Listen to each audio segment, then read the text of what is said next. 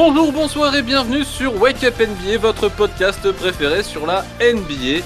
On continue notre marathon en enchaînant toutes les previews avant le début de la saison.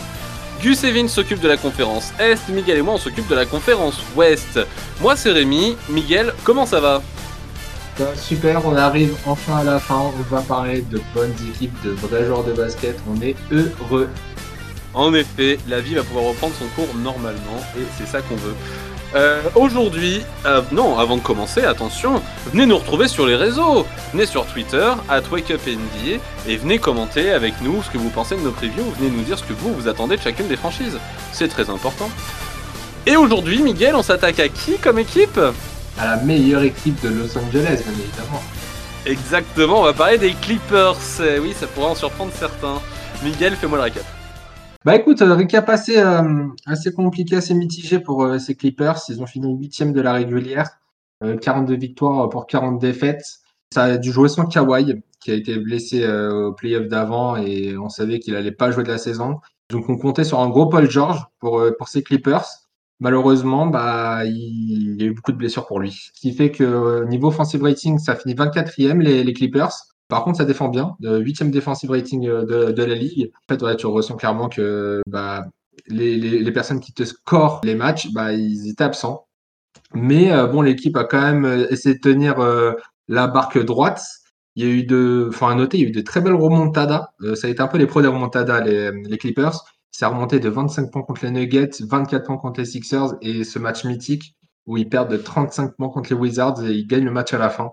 On a eu une grosse équipe, un gros collectif qui a fait que bah, ça a pu maintenir justement ce ratio victoire-défaite. Il y a eu un trade au cours de saison aussi. Ça, ça ramène du Norman Powell et du Covington euh, en échange de Ouais. Eric Bledsoe, Justice Winslow et Ken Johnson et des tours de draft. Donc, euh, bel ajout du côté des, des Clippers. T'as un Paul George qui revient aussi. Alors, euh, du coup, il a joué 31 matchs sur, sur la saison. Donc, euh, pas peu. fou. Trop peu, trop peu. Mais du coup, ça vu que l'équipe a quand même maintenu euh, euh, au classement euh, les Clippers. Bah, ça finit huitième, ça va en play-in. Donc, play-in, t'as une chance d'aller en play-off. Donc, t'affrontes pour ton premier match euh, Minnesota, qui, euh, ont fait un match trop solide pour eux. Du coup, ils ont dû s'incliner bah, logiquement face à eux. Et Mhm. du coup, ils avaient quand même un deuxième match, vu qu'ils étaient huitième, contre les Pelicans. Et euh, bah écoute, hein, euh, malheur sur malheur, euh, Paul George a le Covid, donc ne peut pas jouer face aux Pelicans et bah ils perdent le match. Donc euh, gros coup dur, euh, gros coup dur du côté des Clippers. Après honnêtement, hein, je pense que même si ça passait, ça aurait pas assumé, euh, ça aurait pas assumé derrière. On peut noter du coup quand même sur cette saison, euh, déjà en petit instant cocorico, hein, Nicolas Batum qui nous a quand même fait un petit Cocorico ex- il nous a quand même fait un petit exploit en plantant 32 points en une mi-temps, 11 sur 16 au tir, 7 sur 10 euh, du parking. Le niveau qu'on aime voir, ça. Ah bah là, euh, clairement, il, est- il a fait chauffer tout le, tout, tout le stade, Toute la France. toute la France surtout. Euh, notez aussi Reggie Jackson, qui euh, bah, au final a profité de l'absence des gros stars de l'équipe bah, pour être lui-même la star. Il a fait 75 matchs, il tourne à 17 points, 5 assists. On a eu une, droit à une belle rédemption de la part de ce joueur. On peut quand même noter aussi Paul George, même s'il fait que 31 matchs, hein, il a été solide sur ses 31 matchs, euh, 24 points de moyenne, 7 rebonds, 6 assists. Du grand Paul PG. George. Ouais. Ouais, tout simplement. On est quand même aussi de, enfin, il y a quand même des mentions à faire. hein. On a eu du bon Marcus Morris, du Terrence Mann, du Luke Kennard. On peut aussi mentionner Vika Zubac pour euh, plutôt euh, la faiblesse qu'il nous a apporté sur le fond de course. C'était pas assez solide, mais après, on ne connaît pas pour ça non plus. hein. Ouais. Donc euh, voilà, saison assez compliquée, mais il se passe des belles choses au soleil chez eux, Jérémy. Eh ben écoute, cet été, assez calme côté Clippers. La seule chose à mentionner, et quand même pas des moindres, ça va être l'arrivée de John Wall. L'arrivée de John Wall qui, bah, est un petit peu mitigé parce qu'il a pas joué, enfin il a fait que 72 matchs euh, sur les quatre dernières années. Il s'est blessé lorsque, enfin il, s'est blessé suite à, suite à son transfert en arrivant à Houston. Euh, et euh, il a traîné cette blessure assez longtemps. Il a sorti une lettre il y a pas longtemps pour où il s'est un peu livré de tout ça. En fait, il, a vraiment subi des passages assez compliqués, notamment dû au Covid, notamment dû au décès de sa mère, parce qu'en fait, elle est décédée dans ses bras euh, suite au cancer. Un an après, c'est sa grand-mère qui a été, enfin, qui est, décédée. Donc, il a très très mal vécu tout ça. Il est tombé dans une dépression qui avait l'air d'être vraiment pas drôle. Donc, je lui souhaite vraiment que, de bonnes choses. Dans sa lettre, il a même parlé comme quoi il avait pensé au suicide, euh, ce genre de choses. Donc, euh, vraiment pas drôle pour lui. Donc on lui souhaite vraiment une, une belle rédemption aux Clippers, c'est tout ce que j'espère pour lui. Pour le coup, les Clippers l'ont signé au minimum vétéran, c'est-à-dire 13 millions sur euh, deux ans. Donc euh, ça reste bien joué en espérant voir un John Wall euh, à un retour très correct. Même si quand même, dans la saison 2020-2021, il nous a fait 20 points de moyenne et 7 assists en 40 matchs avec Houston. Donc ce qui est quand même plus qu'honnête, mine de rien. Mis à part ça, dans les arrivées et les départs, du coup, rien de vraiment euh, fulgurant, mis à part John Wall qui arrive. On a quand même les prolongations de Nicolas Batum qui signe 22 millions sur deux ans, de Robert Covington qui signe 24 millions sur deux ans, et Vika Zubac 32 millions sur trois ans. Donc euh, des, des bonnes prolongations, j'ai envie de dire. Ce qui nous amène tout ça à un effectif de quand même pas loin de 200 millions pour la saison 2022-2023, qui est quand même pas rien, ce qui est en fait exactement le plus gros salaire de la NBA, enfin la, plus grande marche salariale. Donc très clairement, l'objectif, je pense qu'on voit tous où est-ce qu'il est, c'est titre ou rien. On a le retour de Kawhi Leonard qui revient après avoir raté une saison entière. PG qui a joué que 30 matchs, qui non seulement s'est blessé, non seulement a subi le Covid, mais également, euh, j'imagine, enfin, je suis pas dans les, dans les coulisses des Clippers, mais je pense a, été pas mal load managé euh, suite à ses blessures pour pouvoir vraiment se reposer, étant donné que Kawhi était pas là. On savait que les Clippers ne visaient rien la saison dernière. La preuve, ils ont perdu au play-in. En soi, c'est pas grave. C'est pas une grande surprise quand tes stars sont pas là. Mais par contre, cette année, on attend vraiment, vraiment mieux de leur part. Euh, tout simplement parce qu'en fait, on a un effectif, là, on a un roster qui est vraiment bien rodé, avec deux stars qui reviennent. L'arrivée de John Wall, on va espérer une vraie rédemption. La rédemption de Reggie Jackson euh, cette saison, t'en as parlé. Donc euh, là, clairement, tous les astres sont alignés pour, euh, pour aller chercher quelque chose. je vais te mettre on the, stop, on the, ah, on the spot tout de suite, Miguel. Du coup, avec l'arrivée de John Wall, qui c'est que tu mets à la main? Est-ce que tu laisses un Reggie Jackson avec la saison qu'il nous a fait l'an dernier, donc 17 points, 5 passes? Ou est-ce que tu nous mets directement un John Wall qui, lui, peut également scorer, peut également créer, et en plus défend davantage, enfin, si c'est le John Wall qu'on connaît, défend davantage qu'un Reggie Jackson? Bah écoute, hein, comme tu l'as dit, John Wall, ça fait longtemps qu'il n'a pas vraiment joué au basket. Après, mis à part ça, moi, je, enfin, là, on le voit sur la pré-saison, on le voit même surtout, euh, enfin, ses coéquipiers qui font des déclarations comme quoi, mais John Wall euh, serait revenu à un niveau monstrueux. Donc je pense que moi, c'est vraiment Jono, c'est la personne qui va me faire cliquer cette année. Maintenant, je pense que bah, début de saison, il faut que tu continues sur Reggie Jackson parce que bah, le gars était trop solide l'année dernière. Il faut, bah, il faut continuer là-dessus en fait. C'est que le gars, il est bien lancé. Il faut pas que tu le mettes sur le banc tout de suite. Après, en cours de la saison, si tu as du John Wall qui revient à un niveau monstrueux, bah, moi, ça m'étonnerait pas que bah, John Wall passe euh, dans le start et que Reggie Jackson est relégué en sixième homme. Mais en tout cas, pour moi, début de saison, il faut que tu laisses Reggie Jackson. Il a été trop important pour les Clippers l'année dernière. Et euh, bah, faut tout simplement le laisser. Tu vois pas en fait comment tu pourrais l'enlever. Ouais, je suis assez d'accord avec toi. Euh, je pense que c'est ce qui paraît même être assez le, enfin, le plus logique. Laisser à John Wall le temps de se remettre un petit peu en jambe, de prendre confiance, de trouver son identité un petit peu dans le groupe. Même si là, de ce qu'on a vu pouvoir euh, avec la pré-saison, ça a l'air de quand même bien se faire. Il nous a fait des matchs avec, euh, avec quelques points, des, des petites lignes à, plus de 20 points, donc très propre. Depuis qu'il arrive aux Clippers, il a 37% à 3 points. Donc euh, j'espère j'espère qu'il fera que ça à peu près toute la saison.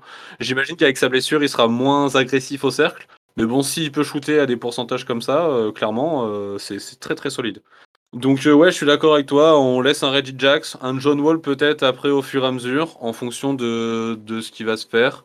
Mais euh, pour ce qui est de la de la fin de match, je pense que ce sera plus un John Wall qui sera sur le terrain qu'un Reggie Jackson à voir le niveau de John Wall. Ouais. Ouais, ouais. Euh, je rebondis sur ce que tu disais tout à l'heure. On avait un Zubac ouais, qui était un, un, peu faiblard au poste 5. Je suis, je suis bien d'accord avec ça. Ouais, le problème, c'est qu'Ivica Zubac, en fait, c'est un poste 5 qui est correct. Il est très grand. Mais, euh, mais bon, c'est pas non plus, euh, c'est pas un monstre offensif, c'est pas un monstre défensif. Donc euh, c'est un peu la lacune du groupe. La vraie question, c'est, comme je l'ai dit, les Clippers, là je pense que c'est objectif bag, surtout avec un salaire comme ça. Est-ce que ce serait pas inintéressant pour eux d'essayer de trouver soit un backup pour Ivica Zubac, soit de trouver la pépite et du coup de mettre Ivica Zubac sur le banc et, du coup de mettre cette pépite au poste 5 titulaire avant la trade deadline? Bah si, si, totalement. De toute façon, tu le vois aujourd'hui, c'est le, seul bémol dans cet effectif des Clippers, c'est que t'as pas beaucoup de postes 5 et d'où le fait qu'il n'y en a que deux. Il y en a que deux. T'as as Ivica Zubac et t'as Moses Brown. Donc euh, forcément, Zubac, comme tu dis, c'est un joueur correct, donc euh, bah, ça va rester, il va rester dans le start, c'est tout à fait normal. Sauf que, bah ouais, c'est là-dessus, t'as pas de profondeur. T'as une grosse profondeur de banc dans, dans l'équipe des Clippers, mais niveau poste 5, t'as pas grand-chose.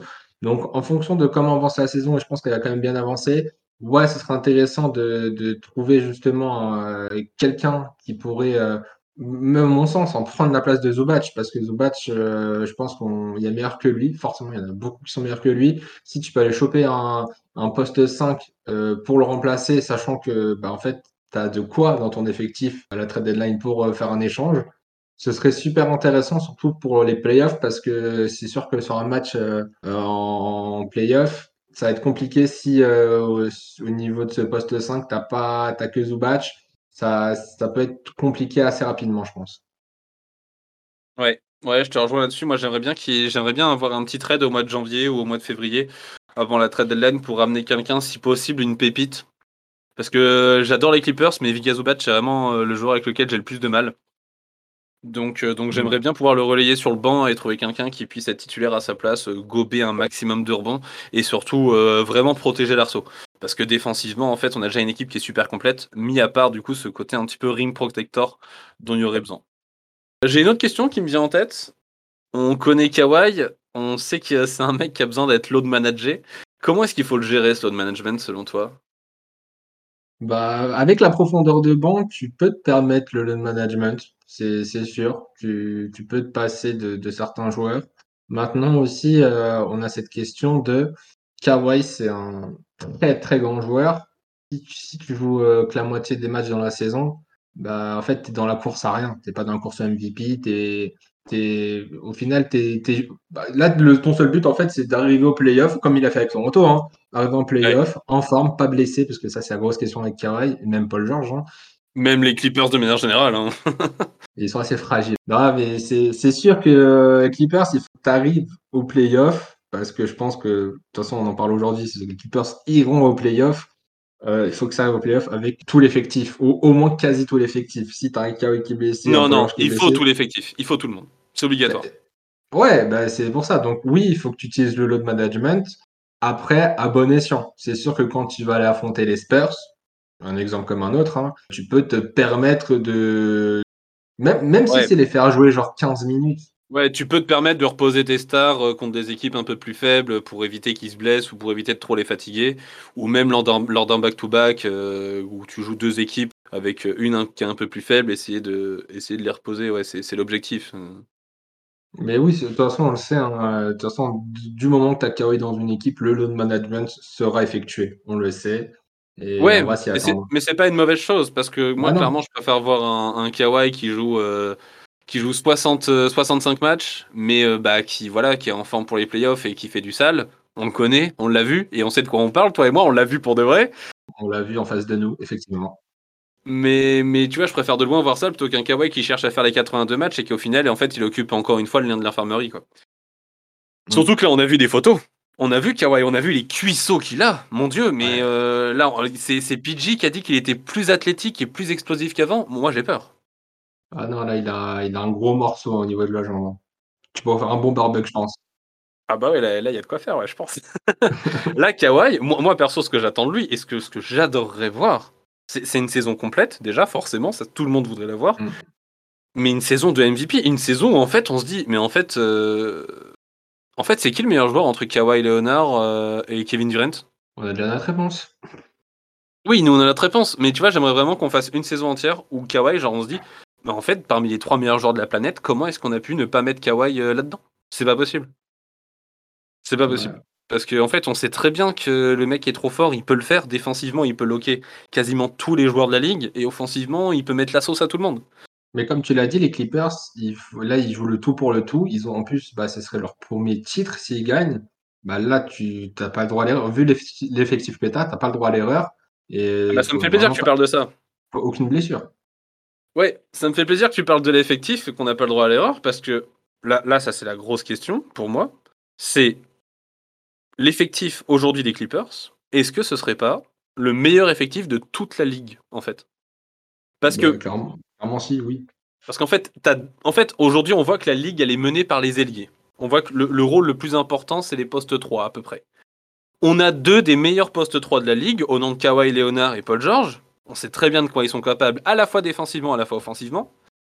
On a un 5 majeur, donc on n'a pas vraiment le 5 majeur, mais bon, le poste 1, on en a parlé un peu, on aura PG Kawhi, au poste 4, on aura soit du Marcus Morris, soit du Nico Batum, mais je pense que ce sera Marcus Morris en titulaire et du Ivica Zubac en 5. Et en, ce qui concerne la profondeur de banc, on a du coup du Nicolas Batum s'il joue pas, on a du Robert Covington, on a du Luke Kennard, on a du Norman Powell, on a du Terrence Mann, on a du Moses Brown pour venir suppléer Vika Zubac, mais on l'a dit, c'est un petit peu le point faible, mais enfin, c'est quand même un mec de 2m18, donc défensivement, ça a quand même son rôle à jouer.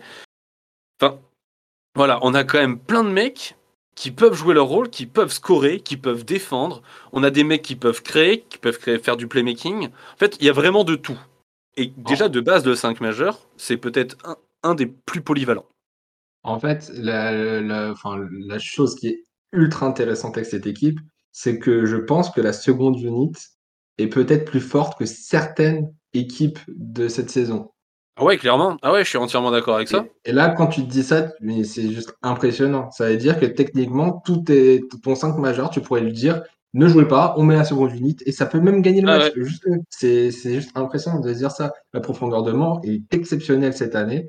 Et là, clairement, même si bah, ils sont habitués aux blessures, tu as une ou deux blessures dans la saison, bah, ça se comble, c'est pas grave. Mais après, il faut juste arriver au playoff avec tes meilleurs joueurs. Ça, c'est, c'est ce qu'on attend tous. Ouais, je suis entièrement d'accord avec ça. Hein. No disrespect pour les fans des Spurs, mais je pense clairement que l'équipe B euh, des Clippers peut regarder droit dans les yeux euh, les Spurs euh, sans problème. hein. Euh, clairement. Sans aucun problème. Ouais. N'empêche, avec tout ça, parce que là, vu le- la masse salariale de l'équipe, ça m'étonnerait que ça dure euh, comme ça pendant longtemps. Donc là, en fait, l'année 2022 ou 2023, en fait, c'est, en fait, il faut gagner maintenant. C'est, c'est titre ou rien, on est d'accord. On est d'accord. Et en plus de ça, les Clippers, comme tu l'as dit, ils ont rien dans leur historique. Ils ont pas de bague, ils ont pas de finale, ils ont même, je crois qu'ils ont même pas une finale de conf à me confirmer. Ils ont rien dans leur armoire. Il serait peut-être temps de faire quelque chose. Et pour ça, bah en fait, pour moi, ça me paraît même obligatoire d'avoir l'avantage du terrain quand tu arrives en playoff. Enfin, quand tu arrives en playoff, mais même pour les prochains tours, quoi. Mais par contre, on est d'accord que si les Clippers, ça gagne la bague cette année, Kawhi Leonard passe à un statut de dieu vivant. Parce que les Clippers, rien dans leur histoire, bim le titre. Les Raptors, pareil, il leur a ramené le titre. Mais ce serait incroyable. Ouais, ouais, bah ouais, complètement. ouais. Et c'est possible, on le sait. Donc, euh, Et on sait très bien que c'est possible, surtout avec l'effectif qu'il y a. hmm. Bon, Miguel, encore une fois, va, sortir, euh, va falloir sortir ta boule de cristal. Tu vas me faire Madame Irma. Quel est ton pronostic? Bah, écoute, moi, les Clippers, je les ai mis en troisième position à l'ouest. Ok. Parce que euh, déjà, pour moi, ça va être une des top équipes. Euh, comme on en a parlé du load management, euh, je pense que ça va l'utiliser souvent, forcément, parce que l'objectif, c'est que tu arrives en playoff, que tu aies l'avantage du terrain et que tu aies tes joueurs. Donc, ça va perdre quelques matchs comme ça. Donc, voilà, je les mets troisième, mais parce que l'équipe est beaucoup trop forte. Et là, clairement, moi, c'est si l'équipe est, comme ça, sans blessure, pour moi, ils sont favoris au titre tous les jours. Ok, bah écoute, chez moi ils sont deuxième, donc encore une fois on n'a pas le même classement. Euh, très clairement ils sont deuxième parce que j'ai voulu faire ma petite surprise en mettant Denver premier, mais sinon objectivement je pense que je les mettrais premier. Euh, pas parce que je suis fan des Clippers, mais parce qu'en fait en termes d'effectifs ils sont juste trop incroyables. Les Clippers ils ont pas le choix, il faut gagner maintenant. Pour ça il faut avoir l'avantage des playoffs sur tous les play, enfin l'avantage du terrain pendant les playoffs sur tous les tours de playoffs. Donc en fait, il, faut qu'ils visent la meilleure saison régulière, il faut qu'ils se mettent en jambes. Je vois un Kawhi Leonard qui me fait une saison de MVP. Et, et en fait, très clairement, là, avec l'effectif qu'ils ont, ils peuvent avoir un mec dans la discussion du MVP, ils peuvent avoir un mec dans la discussion du défenseur de l'année, ils peuvent avoir peut-être un sixième homme de l'année, Nicolas Batum.